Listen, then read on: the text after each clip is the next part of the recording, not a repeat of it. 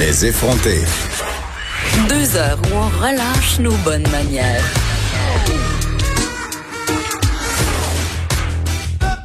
Cube Radio. Vendredi dernier, on parlait avec euh, Lise euh, Daigneault qui était très inquiète parce que elle et sa mère euh, de 92 ans reçoivent des soins à domicile. Lise est une aidante naturelle et il y avait une espèce de va-et-vient dans leur maison. Là, on parlait de 18 personnes par jour différentes qui passaient, pas toujours avec des équipements de protection adéquats et elles avaient peur et avec raison d'être contaminées à la COVID-19. On fait un petit suivi de cette histoire euh, avec Madame Daigneault parce qu'il y a eu du développement depuis la dernière fois euh, où on s'est parlé. Madame Daigneault, re-bienvenue aux effrontés.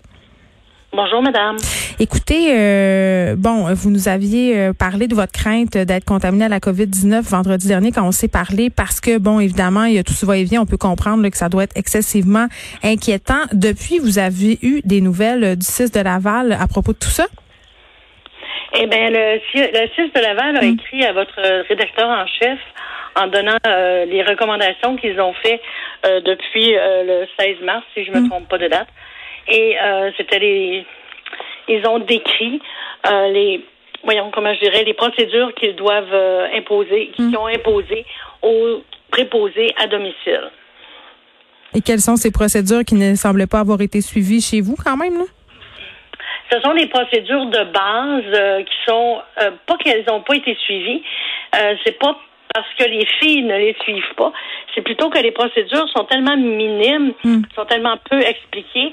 Et même, euh, je vais vous donner l'exemple de N, euh, que je vais nommer N, qui est une aidante, euh, pas une aidante, mais une préposée, qui provient d'un service du chèque emploi-service, qui, elle, n'a jamais eu de communication avec le CIS, ni ALPA, qui est celui, le réseau, excusez-moi. Fait qu'elle n'était pas au courant? Intermédiaire entre le CIS et la, la préposée qui vient du euh, chèque emploi-service hmm. n'a jamais eu d'information, ni euh, de communication, ni d'équipement de la part euh, du CIS et, du CLSC ou de l'ALPA. Et, s'ils se doivent de lui fournir gants, protection, lunettes, gants et masques, ils n'ont jamais fourni cela à cette personne-là. Donc, il y a des recommandations, il y a des consignes, mais ils n'ont pas les moyens de les suivre ou ils sont pas au courant. C'est ça que je comprends. Exactement. Mais Madame N les suit parce qu'elle a une, elle a une Voyons, excusez-moi, je, je déparle aujourd'hui. Elle a une formation comme euh, infirmière auxiliaire, donc elle les suit. Et moi, je lui donne des gants et bon, etc. Je lui donne l'équipement. Cependant, euh, est-ce que tous le font? Je ne le sais pas. Et les chèques emploi-service sont de plus en plus utilisés par les CLSC parce que c'est euh, à moindre coût. Et euh, concernant les dames qui viennent à la maison, il y a eu une, il y a eu une amélioration, c'est qu'ils sont partis du masque de coton la semaine dernière et là maintenant ils ont des masques de procédure. Cependant, elles en ont seulement un ou deux par jour. Elles ne peuvent pas l'enlever ni les lunettes entre chaque euh, chaque client qu'elles vont voir à leur maison, à leur résidence.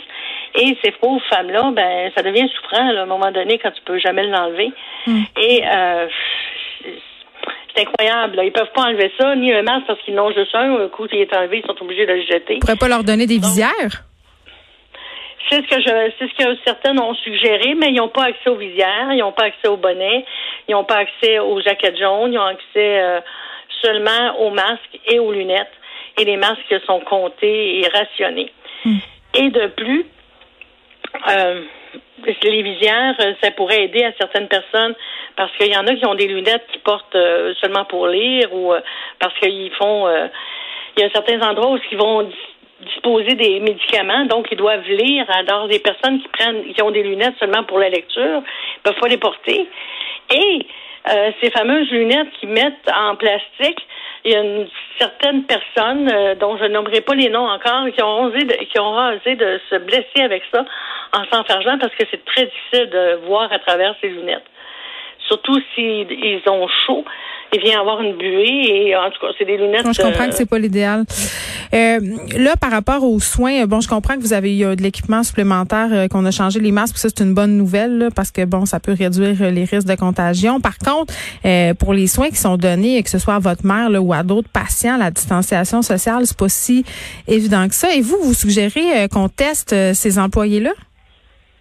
Oui, moi, euh, ce que je trouve aberrant, c'est que ces personnes, ces préposés donnent un service de proximité. Ils, lavent ma mère, là. C'est de mm. peau à peau. Et euh, bon, ils n'ont pas d'équipement. Et en plus, ben, il n'y a pas de normes précises qui pourraient dire, là, mettez, attachez vos cheveux, euh, mettez les blouses. puis ces gens-là ne sont pas testés. On ne sait pas s'ils sont positifs ou asymptomatiques. Mm. Et de plus aussi, les clients peuvent être asymptomatiques aussi. Et si ces personnes-là sont touchées, puis à un moment donné, ils se touchent à la peau, puis bon, ça va dans le visage, etc., c'est des risques de contagion euh, à, double sens. Et il y a une chose que j'ai trouvé aberrant dans les normes que le CIS, que le SUS, voyons, CIS a envoyé à votre rédacteur en chef, c'est qu'aucun port de gants n'est exigé dans les recommandations, ce que je trouve une aberration incroyable. Le port, euh, c'est ce qui est recommandé, c'est les lunettes et le masque.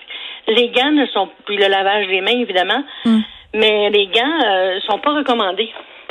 Euh, écoutez, là, j'ai tombé dans le bas de ma chaise quand j'ai vu ça. J'ai dit, ben voyons donc.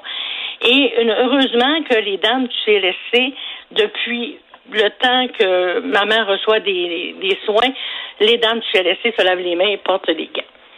Bon, ce que je comprends. Euh, oui, ce que je comprends, Madame Degnaud, c'est que bon, on a pris quelques mesures, euh, mais ça pourrait euh, encore être mieux. Oui, ça pourrait être mieux, puis ça pourrait. écoutez, on, on, joue avec la vie des, des, plus vulnérables. Les dames qui donnent du service au niveau des soins à domicile, on s'entend que ce sont les gens les plus vulnérables, les gens malades, les handicapés, les mm. personnes âgées. Il n'y a pas de chance à prendre. Et là, on joue un peu avec à la, roule, la roulette russe avec ces gens-là en disant ben, on va souhaiter que la personne qui donne les soins ne soit pas contaminée et asymptomatique. Oui, c'est vraiment, euh, c'est vraiment le point aveugle la gestion de crise par rapport aux personnes euh, âgées. Madame Dagnon, en ce moment, on s'inquiète beaucoup pour la situation et avec raison dans les CHSLD, les résidences pour personnes âgées, mais on devrait peut-être aussi s'inquiéter, pardon, pour la situation euh, des aînés qui sont à la maison et celle des proches aidants. Merci beaucoup de ce suivi, Madame Dagnon. On va vous souhaiter la meilleure des chances. Merci. Ben, merci beaucoup à vous et bonne journée. Geneviève Peterson, la seule effrontée qui sait se faire aimer.